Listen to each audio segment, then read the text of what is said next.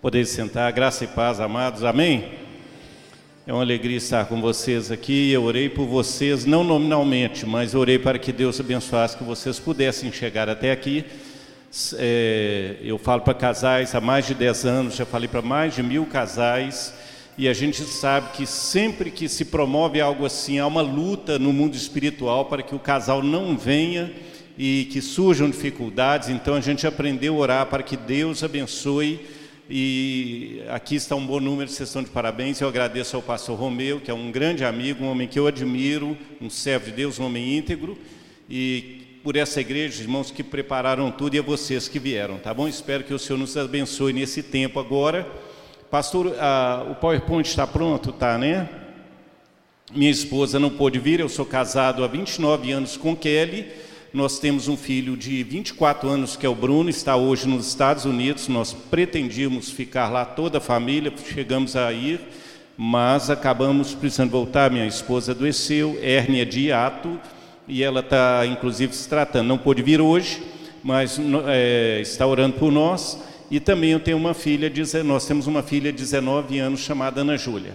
Então, a, essa é a nossa caminhada, tá ok? Em relação ao PowerPoint, eu quero mostrar o seguinte: essa é uma frase muito falada nos Estados Unidos, Happy Wife, Happy Life, que quer dizer a vida, é, esposa feliz, né, vida feliz, tá? E eu vi isso muito lá na Flórida. Eu fiquei dois anos lá e os casais já idosos, mãozinhas dadas, muito lindo. Quando eu vi o tema aqui, né, quanto vale o seu relacionamento, eu lembrei de lá, mas lembrei de uma forma ruim porque é muito comum o casamento comprado lá. Ah, vai, vão os brasileiros, os estrangeiros para lá e querem ter o documento green card, e é muito comum usarem a modalidade comprar o casamento. Então, alguém que não tem o documento paga o outro um valor para poder casar com aquela pessoa, um casamento né, ali comprado. É, e passar o teu documento. Isso está ficando cada vez mais difícil. Eu morei, esses dois anos que eu fiquei lá, eu morei na casa de um rapaz, do Luciano, ele era casado com a Andréia, já tinham dois filhos, eles combinaram de se separarem e, e, cada um casar com alguém tem documento, e então depois eles se, eh, se separaram de novo e tornarem casar. E o Luciano casou com o americano e a Andréia casou com um cubano que tinham documentos. O casamento da Andréia deu certo, do Luciano americano ficou com medo da pressão depois, da muita pressão, ela voltou atrás e desfez o casamento, e quando o Luciano buscou André, ela não quis se separar mais do cubano e ele perdeu o casamento de vez. É um negócio assim é complicado. Meu filho está lá, eu oro ele para Deus livrar ele do casamento comprado, né? E também do jugo desigual, do casamento fracassado. Deus abençoar ele para ele acertar nessa escolha que é tão importante, tá? Então, a nossa, hoje a nossa intenção exatamente está em Happy Life, Happy Life. Pode passar, pastor. Vou mostrar os slides rapidinho. Vamos mostrar lá hoje rapidinho a respeito dos princípios bíblicos para um casamento feliz. Eu creio que a Bíblia é a palavra de Deus e hoje vamos falar alguns princípios para que, uh, que Deus dá para a família. Pode passar. Nós não vou falar hoje, não dá para entrar nesse detalhe, o tempo é curto, mas a. Uh, a instituição da família está lá em Gênesis, Gênesis 2, 24, quando Deus institui a família, pode passar. Efeito pós-queda, quando o homem peca, e aí então a, a família ali começa né, a ter os problemas, porque está fora da comunhão, e a família vai cada vez piorando, sofrendo mais, pode passar. Aí vem Jesus e resgata todas as coisas, né?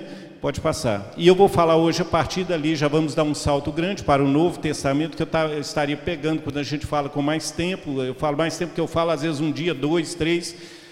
Nós vamos já pegar a partir da estrutura bíblica familiar, o Novo Testamento, um texto clássico que todos que falam para casais não tem como não abordar, que é Efésios capítulo 5 e Efésios 6. Aí nós vamos falar, é, pode passar também, sobre o papel do marido, que é o líder amoroso, tá? Papel da esposa, a sábia auxiliadora. Depois vamos falar sobre filhos, que amados e disciplinados. Vamos falar rapidinho, um toque bem leve no ato conjugal, né, vida sexual, alguma coisa, uma abordagem delicada, rápida, e vamos encerrar com perdão e recomeço. Tudo isso a gente vai tentar aqui trabalhar dentro de uns 40 minutos, porque tem um jantar nos esperando ali, né? E também não é por, pelo muito falar que seremos ouvidos, está ok? Nós vamos então começar ah, pela, ah, já em Efésios, capítulo é, 5, Efésios 5, quem não tiver Bíblia, não se preocupe. Pastor, é, pode pôr o slide em maridos, é líder amoroso. Efésios 5, a partir do verso 22. Eu queria, se tivesse alguém pudesse me auxiliar nas leituras, ler para mim, uma mulher ou um homem mesmo. Quem pode ler aí? Quem arrisca vir aqui ler na minha Bíblia, ou ler na sua Bíblia com o microfone? Tem alguém que pode fazer isso? Hum?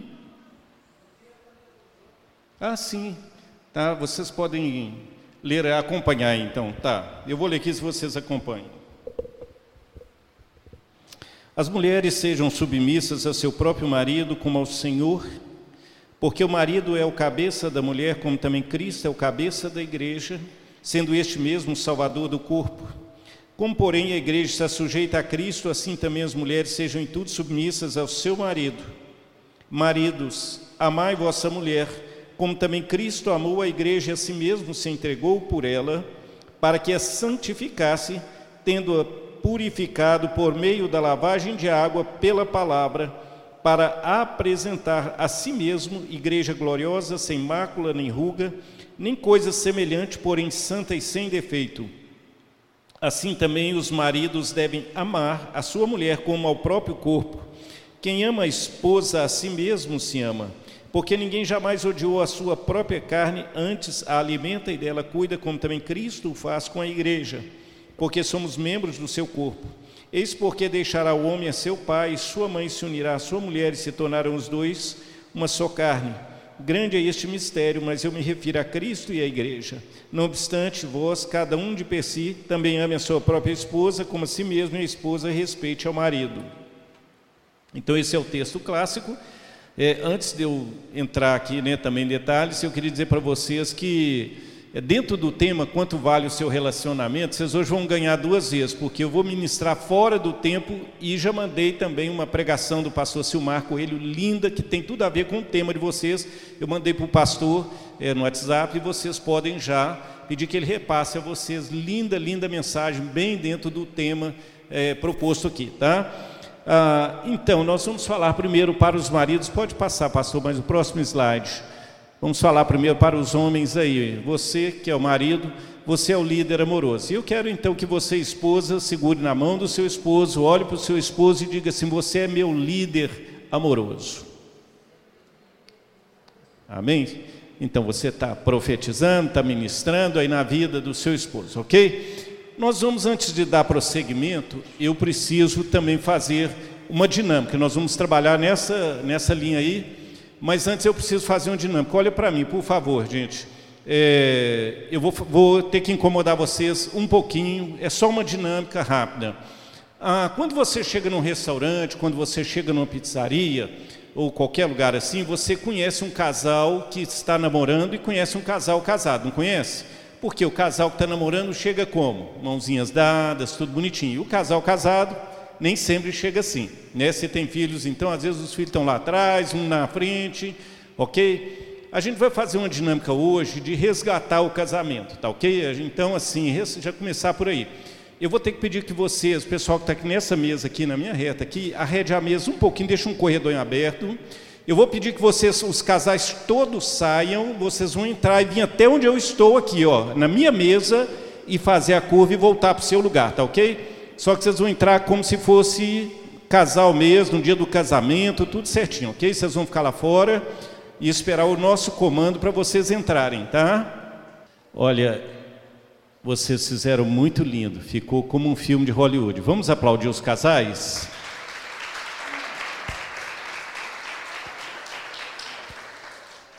Então, hoje é um, um, resgate do casamento, esse trabalho, esse momento, é um momento de recomeço não existe um casal perfeito. Alguns falam que o casamento, no casamento existe a crise dos sete anos, mas não é verdade. Existe crise é todo dia, o casamento é uma crise constante, porque dois irmãos criados juntos já tem luta às vezes. Imagina um casal que cada um vem com sua bagagem emocional, toda uma, uma história. Então, o casamento, na verdade, é uma crise constante. A crise não é boa nem ruim, depende como você vai responder a ela. Na verdade a gente vai crescendo juntos, né? E é muito importante a gente é, acha, às vezes algumas pessoas acham no casamento a, do outro pode parece melhor, é o mito da grama mais verde. Parece que a grama do vizinho está mais verde, que o casamento dele está melhor, mas não está. Eu estive na, na, América, ministrei numa cidade chamada Port Charlotte, ministrei ali em Fort Myers. Eu estive dois anos lá na América, né, como eu falei aqui, tive em Miami, tive lá em Nova York, em New Jersey. Gente, o ser humano é o mesmo em todo lugar, e em todo lugar os casais têm suas lutas. Em Port Charlotte, o pastor, inclusive, falou: Pastor Murilo, conversa lá com esses homens direitinho, com essas mulheres, deu algumas orientações, porque é a mesma coisa. O casamento, irmãos, é é mesmo alegrias e suas lutas e o segredo de um casal, como teve aqui esse casal, né? Ele, o Senhor fez questão de falar, olha, são 42 anos de casados. Qual o segredo de um casamento tão longo? Qual o segredo dos casamentos que, que vão tão longe? São casais que aprenderam a arte do perdão. Se não tiver perdão, não tem como. O perdão é zerar a conta. Né? Hoje mesmo aqui eu acredito que vai ser uma noite de perdão. A gente zera a conta, depois começa a pôr os débitos de novo. Põe crédito, põe débito, não adianta. Né? O casamento é assim. Tá? Na verdade, aqui diz, né, é, ao maridos amai vossa mulher. O amor que está falando aqui é o amor decisão. Nós temos dois tipos de amor: o amor sentimento e o amor decisão. Amor sentimento é o amor de namorado.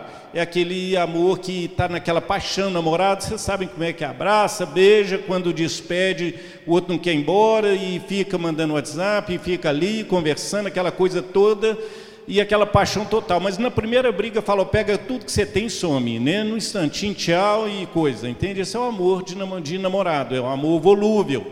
O amor que a Bíblia fala é o amor decisão.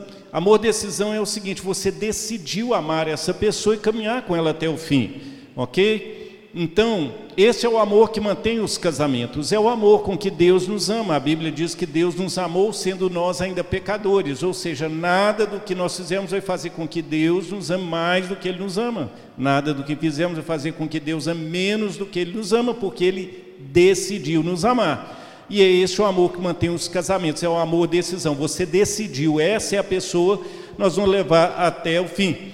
É, Freitas e Geraldina é um casal muito amigo nosso, e nos 50 anos, que eles estavam comemorando 50 anos de casado, foi dada a oportunidade ao Freitas de dar uma palavra. E ele é muito brincalhão e ele disse o seguinte: Bom, entre tapas e beijo, mais tapa do que beijo, né, nós chegamos até aqui.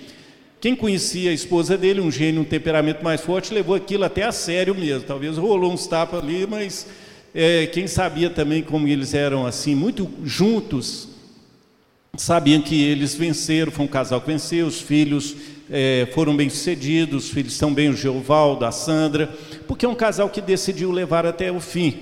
O diabo sempre vai tentar destruir o casal, porque quando ele destrói um casamento, ele destrói uma família, e o caminho mais difícil é o caminho da separação. Alguns acham que é o caminho mais fácil, muita gente sugere, parece o caminho mais fácil, mas é o caminho mais difícil que tem. Quando Deus planejou o casamento, Ele planejou para a vida toda e Ele diz lá, né? Portanto, deixará o homem, pai e mãe, se unirá à sua mulher e serão os dois uma só carne. Está lá no Gênesis, na era da inocência ainda Deus estabeleceu o casamento e, e ali dois princípios são interessantes. Primeiro, deixar pai e mãe. O homem para se casar, ele precisa deixar pai e mãe, não é abandonar, mas é um deixar, um, um romper emocional, né? Entendendo que ele vai criar uma nova família. Eu morei um tempo no bairro Floresta, e depois de muito tempo encontrei uma senhora e que minha, foi minha vizinha. Eu falei, sua filha casou com aquele rapaz? Ela falou assim, não, não casou não. Eu falei, mas por quê? Pareciam tão apaixonados. Ela falou, não, que eu falei com ela, ele já é casado, minha filha. Eu falei, ele era casado? Ela falou assim, é casado com a mãe dele. Ele não largava a mamãe. Então, é, é preciso cortar o cordão umbilical. Tá? Então, para que haja um casamento, o rapaz precisa cortar o cordão umbilical, é, uma relação aí sem né, dependência, de preferência, é, não é abandonar, mas um deixar, um deixar geográfico, um deixar, deixar emocional. E o segundo princípio é se unir, e se unirá a sua esposa, e serão a sua mulher, e serão uma só carne. Esse unir no hebraico a palavra tem um, um peso muito forte, a ideia é como se fosse essa cola super bonde, é um colar para não separar mais, né? Então o divórcio ele rasga vidas. Deus quando pensou no casamento ele pensou na união por toda a vida. Eu não sou contra é, de forma radical contra a separação. Eu sou contra a separação por trabalhar com casais e entender que Deus é a favor da família. Mas eu já fiz cerimônia de casamento de um rapaz e foi aqui é, no bairro PTB. Era o terceiro casamento desse rapaz. Eu fiz porque eu, ele, eu acreditei, o Sérgio e a Tatiane, eu acreditei que dessa vez eles estavam colocando mesmo Deus na frente e Jesus mesmo fala que a casa construída sobre a rocha ela não cai, a casa construída na areia cai. O diabo vai tentar destruir, mas se estiver na rocha que é Cristo, não vai cair.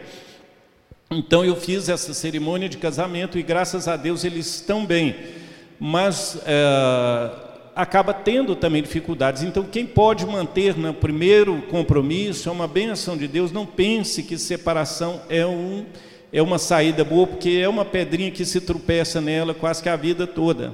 Em 1 Coríntios, no capítulo 7, que trata só a respeito do casamento, verso 10 e 11, se o pastor puder até colocar para mim, não sei se dá para colocar ainda, é, 1 Coríntios 7, 10, a, a, palavra de Deus vai dizer exatamente para a gente não separar. E hoje estou aqui, eu falei, pastor, quando eu for lá falar, eu não vou lá para fazer o povo rir. Eu, não, eu acho que para fazer rir pode contratar uma, um humorista não é o meu caso. Embora alguns pastores, como o pastor Cláudio Duarte, eu amo, e outros pastores sabem ter essa arte.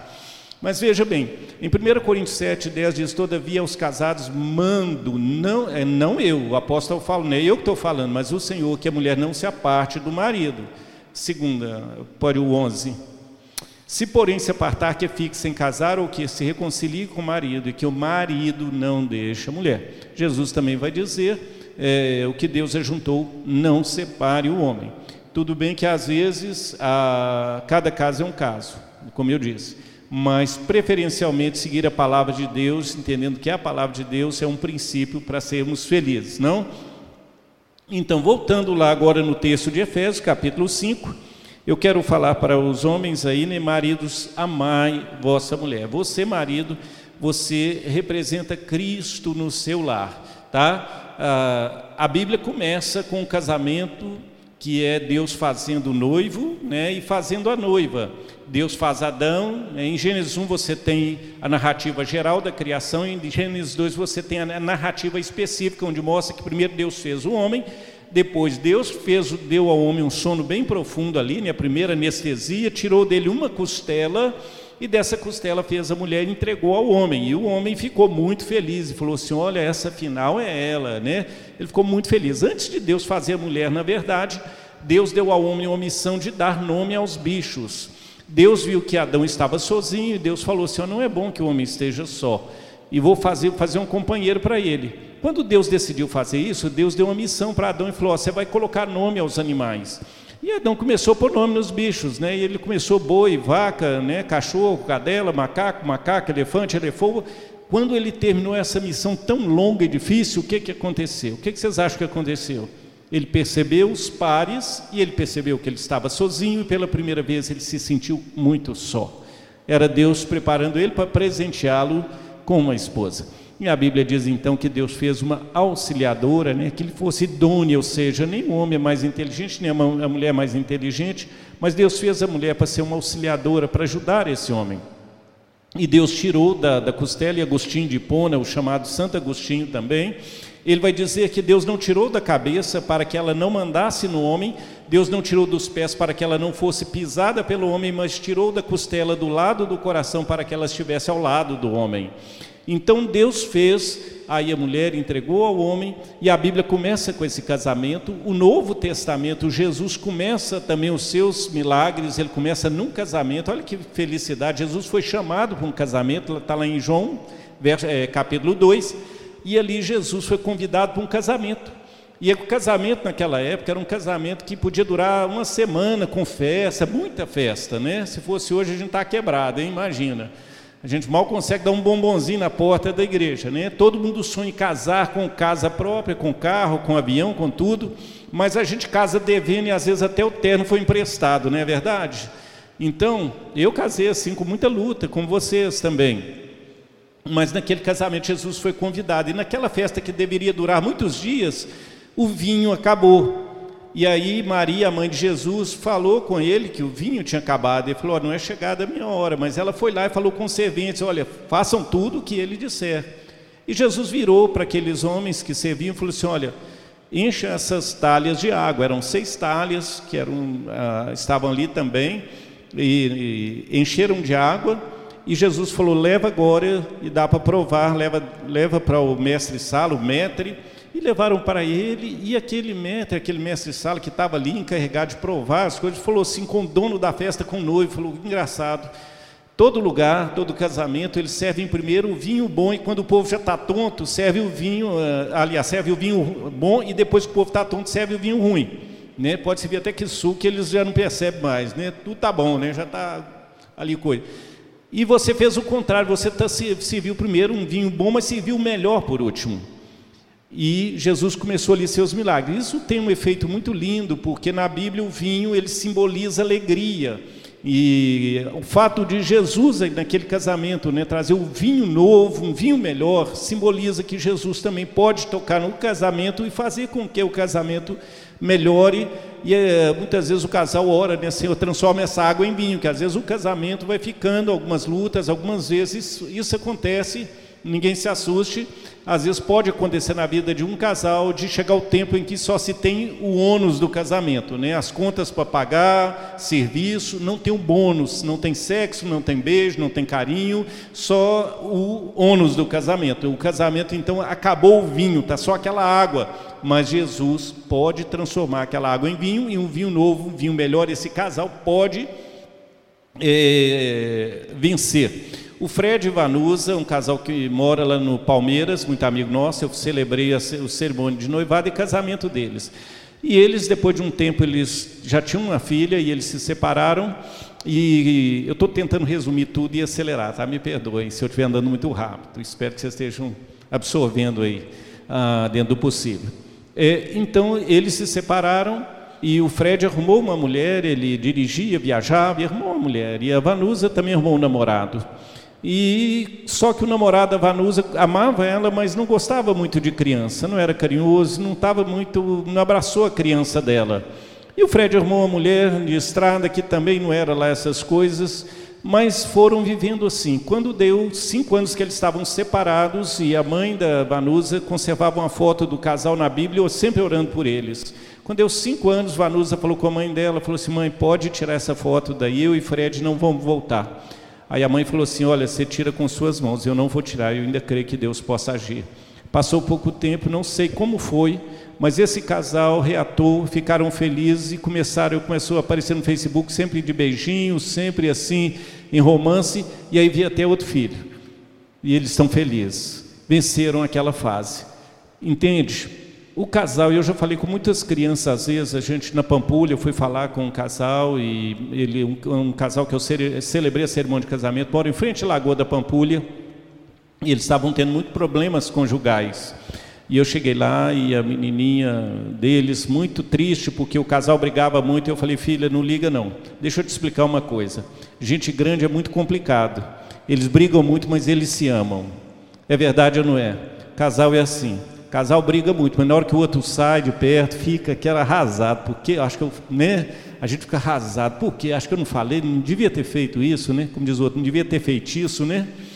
Então a gente às vezes fala demais, mas o casal é isso, às vezes desentende, às vezes e depois retoma, tá? O importante é a gente entender aqui esses princípios, marido, amai vossa mulher. Aqui a palavra amai, ela é o verbo, né, no, no, no grego, é o verbo ágape, né? que fala do supremo amor de Deus. Eles tinham também, para falar sobre amor, eles tinham eros, tinha filéu, que eram duas formas de amor também. Eros ligado ao amor erótico, que é importante, né? No contexto do casamento, filéu também, amor entre amigos, irmãos, é um amor fraternal, muito importante também no casamento, mas o, o, a palavra usada que é a palavra ágape, falando para os homens, maridos, amai vossa mulher. E amar aqui é amar como amor de Deus, é um amor sem qualquer resquício de egoísmo, é um amor altruísta, um amor que se preocupa. Quem ama, né, é, cuida, se preocupa, entende? Você, marido, lembre-se então, você é como Cristo no seu lar. Você é o líder amoroso, tá ok? E ser líder, essa liderança aqui do marido, é uma liderança como a de Jesus. Como é que Jesus liderou a sua igreja? Como é que ele liderou? Morrendo na cruz por ela, se entregou por ela. A Bíblia diz em João 13 que Jesus liderou os seus discípulos como lavando os pés deles. Ah, lá diz o seguinte: tendo amado os seus discípulos, amou-os até o fim. Difícil amar até o fim. No caso de Jesus, ele tinha uma vantagem que nós não temos, porque Jesus é onisciente, é Deus, ele sabia o que, é que ia acontecer lá na frente, mas de toda forma ele amou-os até o fim. O desafio então é esse: amar até o fim. Ame sua esposa e Jamie Kemp, um pastor que um dos, um dos ícones do trabalho com casais no Brasil, ele diz o seguinte: o maior presente que um pai pode dar a seus filhos é amar a mãe deles. Amém? Então, muito bem. Nós vamos falar agora para as esposas. Mulher é a sábia auxiliadora. Opa! Isso é já porque está na hora de eu encerrar, não, né, pastor? Tem nada a ver, não, né? Tem lugar que o pastor está falando muito, eles desligam o microfone, fazem umas coisinhas aqui, fecha a janela.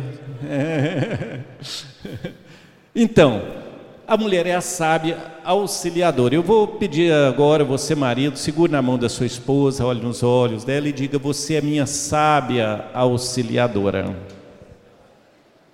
Uhum. O texto que nós vamos ver está em Efésios, em Efésios capítulo 5, verso 22. Vós mulheres sejam submissas ao seu próprio marido como ao Senhor. Então, não tem jeito, ah, nós temos na Bíblia várias vezes, no mínimo, que eu contei quatro vezes, fala para o marido amar as mulheres e fala também para as mulheres serem submissas. Essa submissão não é uma anulação, entenda bem, tá? Não é uma anulação mas é uma submissão que a gente chama de inteligente e voluntária, submissão inteligente e voluntária. Eu gostaria de olhar os outros textos com vocês, porque a palavra de Deus, Deus tem um compromisso com a palavra dele. Colossenses capítulo 3, verso 18 ao verso 21. Colossenses 3,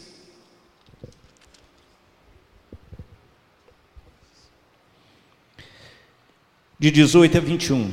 Esposas, sede submissas ao próprio marido, como convém no Senhor. Maridos, amai vossa esposa e não a trateis com amargura. Filhos, em tudo obedecei a vossos pais, pois fazê-lo é grato diante do Senhor. Pais, não irriteis a vossos filhos, para que não fiquem desanimados. Então, nós temos também ainda em Tito, Tito, capítulo 2,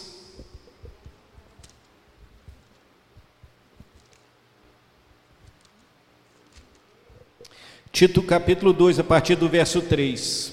Quanto às mulheres idosas, semelhantemente que sejam sérias em seu proceder, não caluniadoras, não escravizadas a muito vinho, sejam mestras do bem, a fim de instruírem as jovens recém-casadas a amarem ao marido e a seus filhos, a serem sensatas, honestas, boas donas de casa, bondosas, sujeitas ao marido, para que a palavra de Deus não seja difamada. 1 Pedro capítulo 3, a partir do verso 1.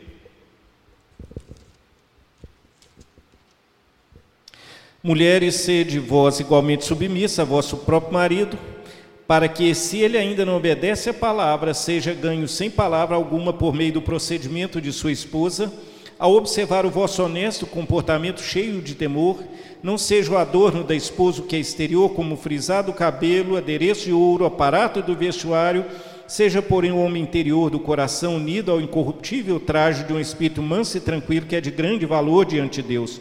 Pois foi assim também que a si mesma se ataviaram outrora as santas mulheres que esperavam em Deus, estando submissas ao seu próprio marido, como fazia Sara, que obedeceu a Abraão, chamando-lhe Senhor, da qual vós os tornaste filhas, praticando bem, não temendo perturbação alguma. Maridos, vós igualmente vivei a vida comum do lar, com discernimento, e tendo consideração para com a vossa mulher como parte mais frágil, tratai-a com dignidade, porque sois juntamente herdeiros da mesma graça de vida, para que não se interrompam as vossas orações. Mulher, você é a igreja, o marido é Cristo e você é a igreja. Essa, esse é o simbolismo da mensagem que está em Efésios. E aqui como a igreja está, se submete a Cristo, Deus também orienta a esposa para que ela seja submissa ao marido. Como eu disse, é uma submissão não forçada, mas inteligente, voluntária e também de todo o coração. O marido lidera não impondo, mas respeito, porque eh, não com autoritarismo, nem mas através do exemplo, ok? E aí, por que, que a Bíblia começa falando, inclusive, para as mulheres serem submissas? que, que há nisso aí? Preste atenção, queridos, vocês que têm filho, filhos. Quando um lar está estruturado, bem estruturados, né, que a gente fala um lar, uma família funcional, ela funciona bem, ela está bem estruturada, ela funciona dessa forma. O marido é o líder, mas ele lidera com amor. A mulher, ela está submissa ao marido, ela se submete ao marido com sabedoria, com inteligência. Por quê? Preste atenção. O marido, ele nem sempre é bem quisto pelos filhos. Os filhos preferem a mamãe, né? Os filhos gostam do papai também, mas gostam da mamãe. Não sei se na casa de vocês é diferente. Lá em casa, meus filhos, tudo assim, anda mesmo atrás da mamãe ali. Sabe por que isso? Vou te explicar por quê. Porque a mamãe é a graça, a mamãe é a bondade, a mamãe é o que pode, nós vamos dar um jeitinho, sempre achamos um jeitinho para os filhos. O papai é a lei, o papai que vai falar grosso e o papai vai falar, ó, sete horas em casa, dez horas em casa. O que, que você está fazendo? Então, os filhos preferem a mamãe, que a mamãe é sempre boazinha, sempre dá um jeito, e o papai é a lei. Só que funciona bem como? O casal precisa trabalhar com sabedoria e em equipe, não é não? Eu combinei com minha esposa e falei com, com meus filhos, é, falei, olha, eu combinei com minha esposa, logo que casei, isso foi uma bênção para nós. Falei, olha, quando eu chamar atenção, você não tira a minha autoridade. Quando você corrigir, eu também não tiro a sua autoridade. Todo casal que coloca os filhos no centro é ruim, porque quando esses filhos casam, surge o que a gente chama de síndrome do ninho vazio. Os filhos têm que ser criados na periferia do casamento. Os filhos não podem ser o centro do casal. O casal não pode viver em função dos filhos, porque senão, quando eles forem embora, casarem, o casal perdeu o romance, perdeu a vida, acabou. Fica aquela coisa, um, eles estão dois estranhos dentro de casa. Então, eu conheço o pastor Davi Merkel, lá de Atibaia, em São Paulo. Ele e a esposa, ele tem, acho que, oito filhos e os filhos ainda já jovenzinhos, e às vezes ele colocava uma plaqueta, na, uma placa na porta do quarto, papai e mamãe conversando, não interrompam. Os filhos aprenderam a saber que papai e mamãe eram um casal unido, entende? Isso é muito importante para um casal. Porque pode-se cuidar de uma criança enquanto criança, mas na fase de adolescente, sobretudo, é preciso os dois. A mamãe para ter aquela graça, para o papai não exagerar, o papai para ter aquela firmeza, porque vai precisar daquela firmeza, e é importante a figura do homem dentro de casa. Um, um menino que, se você tem uma filha, mulher, e o rapaz chega para namorar em casa, e se ele vê apenas a foto de um homem ali, ele já muda o comportamento, ele sabe que ali tem um homem naquela casa. É muito importante isso. E um pai que ama os filhos e que abraça os seus filhos também é importante, principalmente se tem uma filha mulher, quando o homem abraça e diz eu te amo, minha filha, e é carinhoso com ela, impede que ela também se jogue nos braços de um estranho, porque ela recebe o amor do papai. E a mamãe, quando aprende a respeitar o papai e a fazer com que o papai seja o homem da casa, seja o líder da casa, ensina os filhos a respeitar o pai, essa mamãe está construindo um lar feliz, está ensinando que há uma liderança e está abençoando o seu lar. Então é muito importante isso. É a mulher que faz do homem um grande líder, a mulher que, embora o homem seja o líder, a mulher é que faz o ambiente do lar. E é muito importante que essa mulher seja submissa. Em Provérbios 14, 1 diz o quê? A mulher sábia, quem sabe aí? A mulher sábia edifica a sua casa, a tola destrói com suas próprias mãos que é a mulher sábia, a mulher que teme ao Senhor, a mulher que ora pelo seu esposo. Há um livro que diz, né, o poder da esposa que ora. Preste atenção, nós, você esposa, vou falar para a esposa aqui, é, preste atenção na coisa, não tente mudar o seu marido, isso é papel de Deus, não seu, você pode orar por ele. E outra coisa, quem convence é o Espírito Santo, não é você. A Bíblia diz em João 16, 8, quando Jesus fala sobre o Espírito Santo, fala quando ele vier convencerá o homem tal. Papel, eu estou falando com vocês aqui agora, eu estou falando a mente de vocês. Só o Espírito Santo pode falar o coração. Então o papel de convencer é do Espírito Santo. Então deve-se orar. Sexo não é moeda de troca, né? Ah, não, a mulher, as mulheres fazem um jogo ali, não é para fazer. Isso ali, nós vamos falar agora área sexual aprenda a respeitar seu esposo, aprenda, ensine seus filhos a respeitar seu esposo, porque quando a mulher bate de frente com o marido, tudo que o marido fala, ela bate de frente com ele, os filhos começam a entender que não há liderança na casa e os filhos ficam muito difíceis de serem criados porque eles entendem que não há liderança. Se você discorda de alguma coisa, espere um momento oportuno, conversa à parte com seu esposo, seja sábia, ok? Não vou falar muito, vou dar um salto aqui. Pastor, vamos passar ah, para filhos amados e disciplinados. Pode voltar ali nos filhos e a gente vai ler Efésios capítulo 6. Vamos ler aqui poucos versículos, de 1 a 4. Filhos, obedecei a vossos pais no Senhor, pois isso é justo. Honra teu pai e tua mãe, que é o primeiro mandamento com promessa, para que te vá bem, sejas de longa vida sobre a terra. E vós, pais, não provoqueis vossos filhos a ira, mas criai-os na disciplina, na admoestação do Senhor. A Bíblia pede duas coisas dos filhos, né? orienta duas coisas em relação à criação dos filhos: é amor e disciplina, ok? Então, un... na verdade, a única coisa que a Bíblia requer de um filho é que ele seja obediente. E o exemplo que nós temos é o exemplo de quem? De Jesus. A Bíblia diz que Jesus, enquanto homem, ele foi obediente. Obediente até que ponto? Filipenses diz que ele foi obediente até quando? Foi obediente até a morte e morte de cruz, ok? Um filho precisa ser obediente, mas preste atenção, você que é pai, quem aqui tem filho, levanta a mão, só para eu ter noção aqui. Uau, glória a Deus. Então, duas regras para a criação de filhos: muito amor, muito amor, preste atenção, muito amor. Segundo, muita disciplina, tá ok? Vou explicar como funciona isso.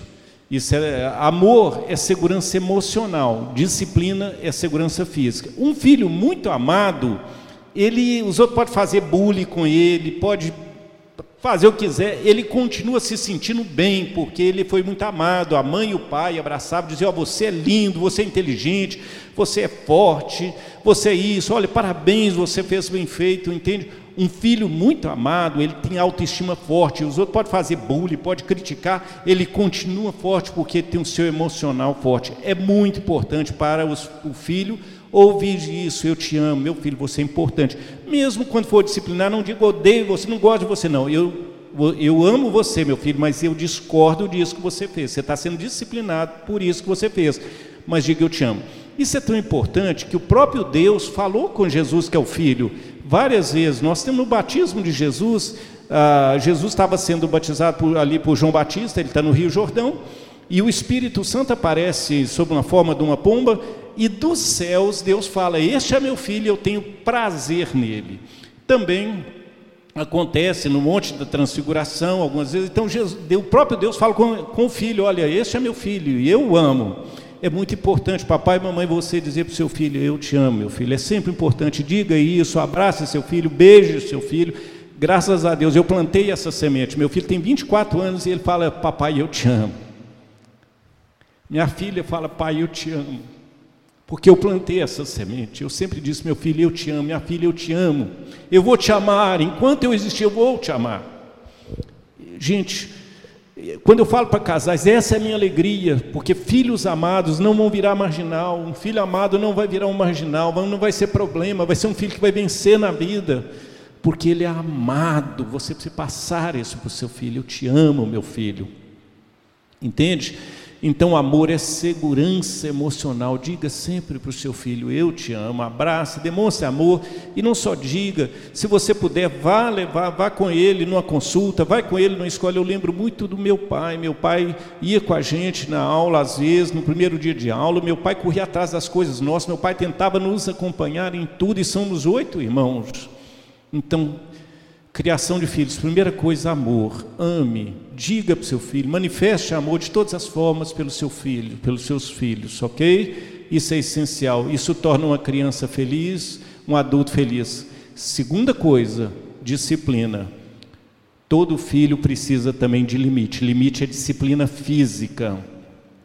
Há um autor que escreveu um livro chamado Quem Ama Educa, e Samitiba. Ele não é crente nem nada. Ele escreveu esse livro, Quem Ama Educa, e ele diz o seguinte: o não é que educa, o sim não educa, o que educa é o não. Desde cedo os filhos precisam aprender a lidar com o não. Eu dizia para os meus filhos: olha, você vai ouvir mais um não na vida às vezes do que o sim, aprenda a lidar com ele. Todas as crianças, quando pequenas, elas são lindas, mesmo sem dente. Né? Como eu vi um ditado engraçado um dia, falou assim: Eu nasci pelado, careca sem dente, o que vier na vida é lucro. De fato, a criancinha, toda criancinha é linda, né? Mas à medida que cresce, um se torna um, cidadão de bem e outro parte para a marginalização. Por quê? O maior erro que se pode cometer é dar tudo aos filhos. É preciso impor certos limites, é preciso ensinar aos filhos a disciplina. Eu vou mandar para o pastor depois passar a vocês os quatro tipos de pais, tá? Primeiro tipo de pai, pais negligentes. Eles são baixos em amor e são baixos em disciplinas. Eles não enxergam seus filhos. Segundo tipo de pais, os pais autoritários. Eles são altos em amor, altos em disciplina e baixos em amor. O que, que é isso?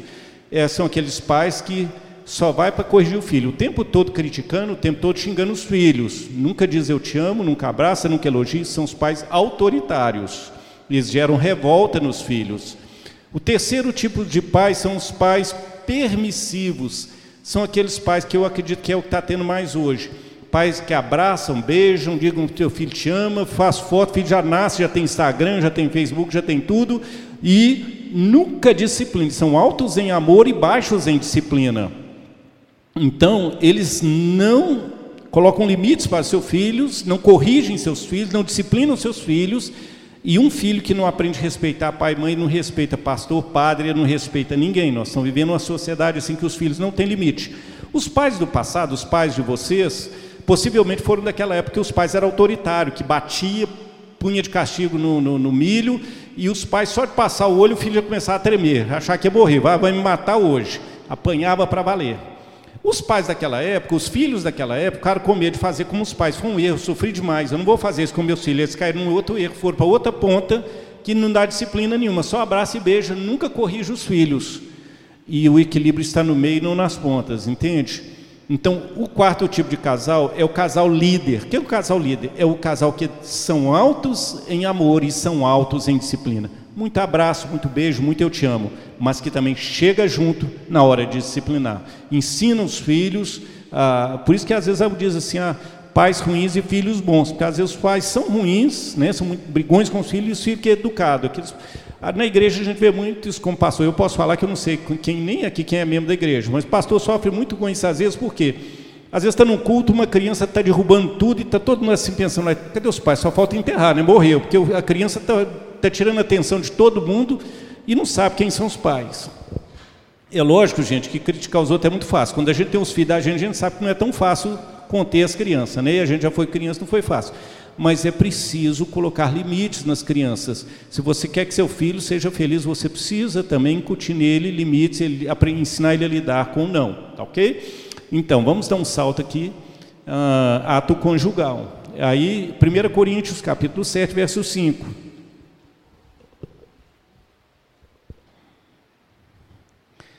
1 Coríntios capítulo 7, verso de número 5.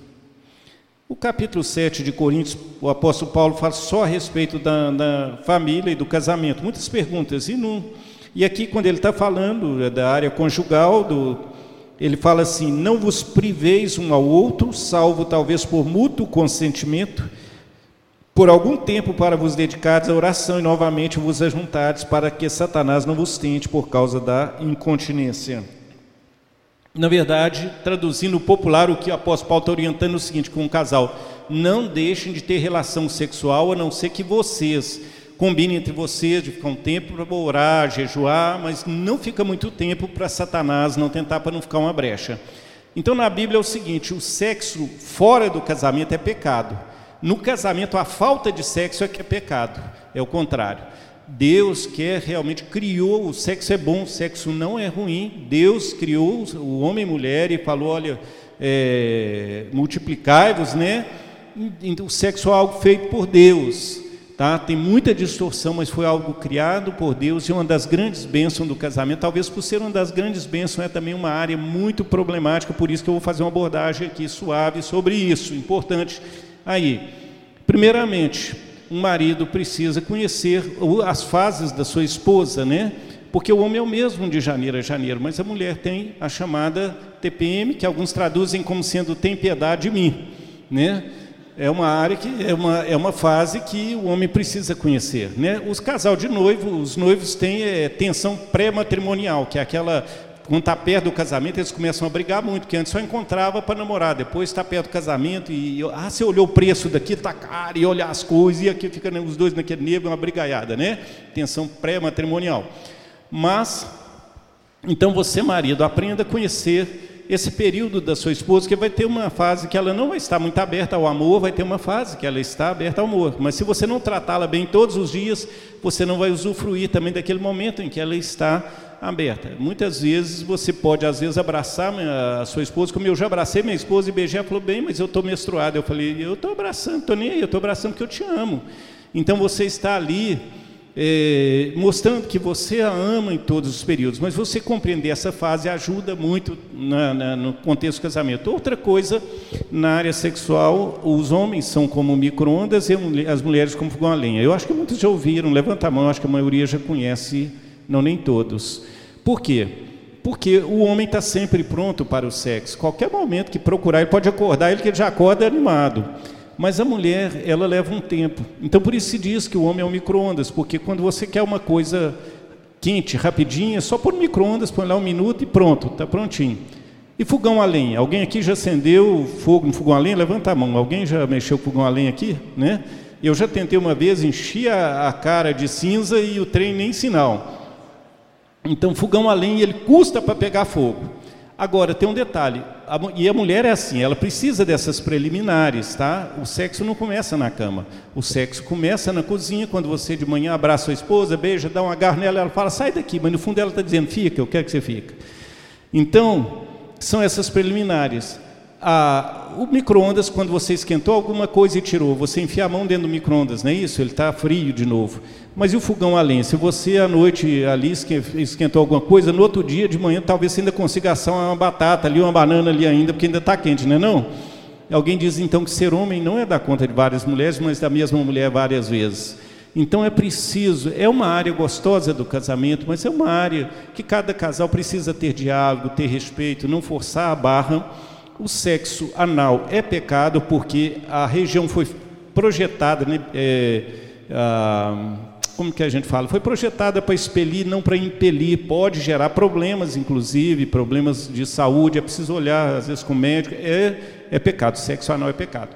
O sexo oral não é pecado. Eu, pelo menos, partilho com, não sei, me perdoe, o pastor depois pode ter um posicionamento diferente, acredito que não mas a maioria dos que eu conheço, que, que ministram para casais, concordam que a Bíblia não trata a respeito disso, do sexo oral, e eles concordam que não é pecado, mas cada casal aí que. Porque o, o sexo, na verdade, ele não é só prazer, sexo também é companheirismo, né?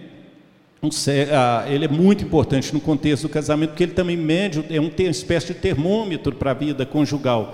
Quanto mais relações sexuais um casal tem, mais amigo, mais companheiro, mais parceiro esse casal se torna. Eu lembro quando eu queria fazer vasectomia, eu consultei o pastor Soliel, o que, que ele achava, e ele falou: ah, você vai fechar uma fábrica e abrir um parque de diversão. É, foi a opinião dele. Né? Cada um tem sua opinião, cada um sabe o seu jeito aí. Agora, lógico, existe também um lado de responsabilidade nisso, né? Quando se faz muito sexo, também tem que se olhar com relação aos contraceptivos, isso aí é orientação.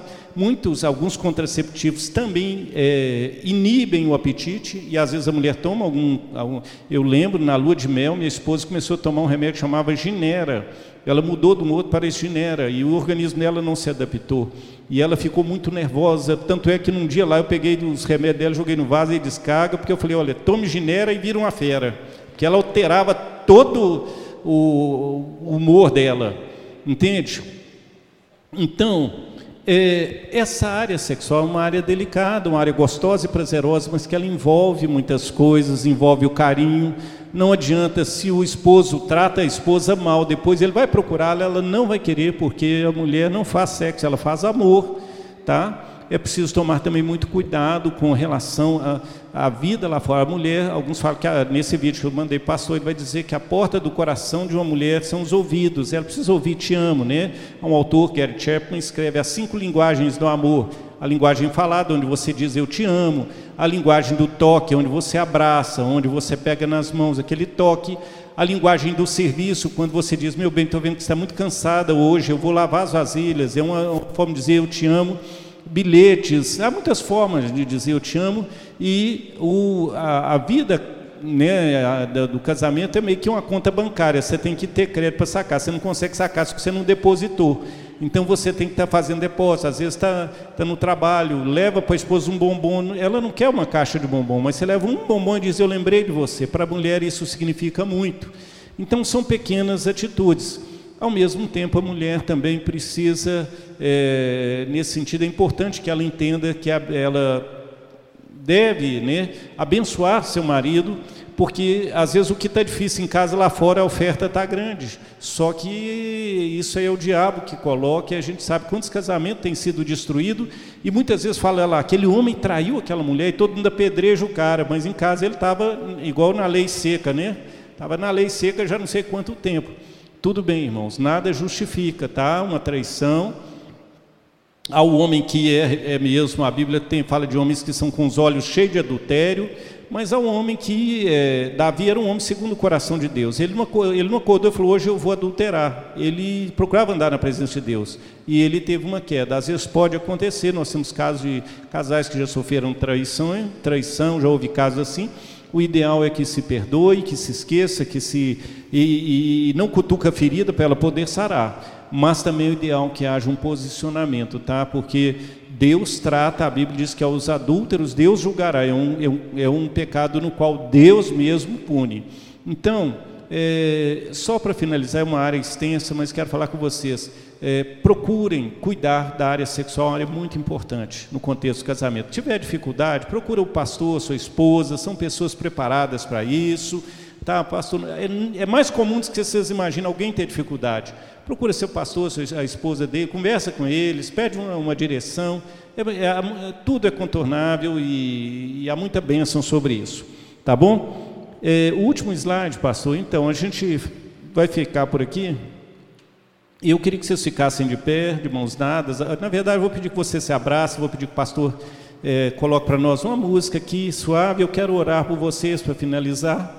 E vocês ouviram muitas coisas aqui hoje, você, a gente está. É, a palavra de Deus coloca a gente no caminho, né? E eu quero dizer para você, não tente corrigir o outro. marido não tenta corrigir a esposa, nem você esposa o marido. Cada um tem que corrigir a si mesmo. Tá? A gente não muda o outro, mas a gente pode se mudar. Então tente, a partir do que você viu hoje aqui, ouviu, tenta mudar. Tá? Nós vamos ter uma música suave, podia apagar um pouco das luzes, deixar mais penumbra. Tá? Que eu quero um momento assim, só de você lembrar quando você conheceu essa pessoa, quantos momentos felizes vocês viveram juntos, né? Vamos resgatar essas coisas, vamos é, tomar um propósito a partir de hoje, é, cuidar mais um do outro. Para que os filhos sejam felizes, é necessário que o casal seja feliz, tá ok?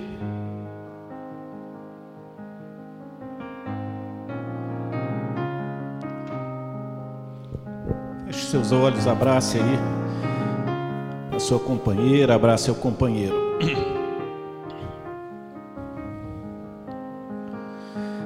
Deus Pai, em nome de Jesus Cristo, nós te agradecemos por essa noite preparada pelo Senhor para cada um desses casais.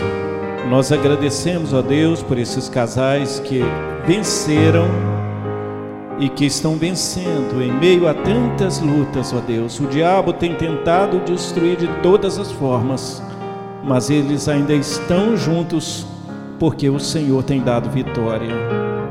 Nessa noite, ó Deus, nós te pedimos que aquele sangue precioso de Jesus Cristo derramado na cruz do Calvário possa banhar os corações desses casais. Que nessa noite haja perdão, haja reconciliação, haja recomeço. Ó oh Deus, que haja primavera, que haja um novo tempo, que a família agora desfrute de paz, que os filhos tenham alegria. Deus, em nome de Jesus, toda arma do inimigo caia por terra, Senhor. Ó oh Deus, abre o coração da compreensão, da forças, da alegria, da determinação, da vitória, Senhor. Entra com providência na vida de cada família, Senhor. Ó oh Deus amado, em nome de Jesus, abençoa cada casal que nesta noite abençoa, Senhor Deus, a vida, o lar e o ministério do pastor João Romeu, ele, sua esposa e sua família, Senhor. Que sobre a casa do teu servo Vem uma bênção toda especial do Senhor, livrando de todo mal, abençoando também a casa do teu servo, ó Pai, restaurando, curando e dando vitória. Nós pedimos isto, em nome de Jesus Cristo. Amém. Pode dar um beijo no seu companheiro, na sua companheira, e o pastor Romeu está com a palavra e eu agradeço muito a oportunidade.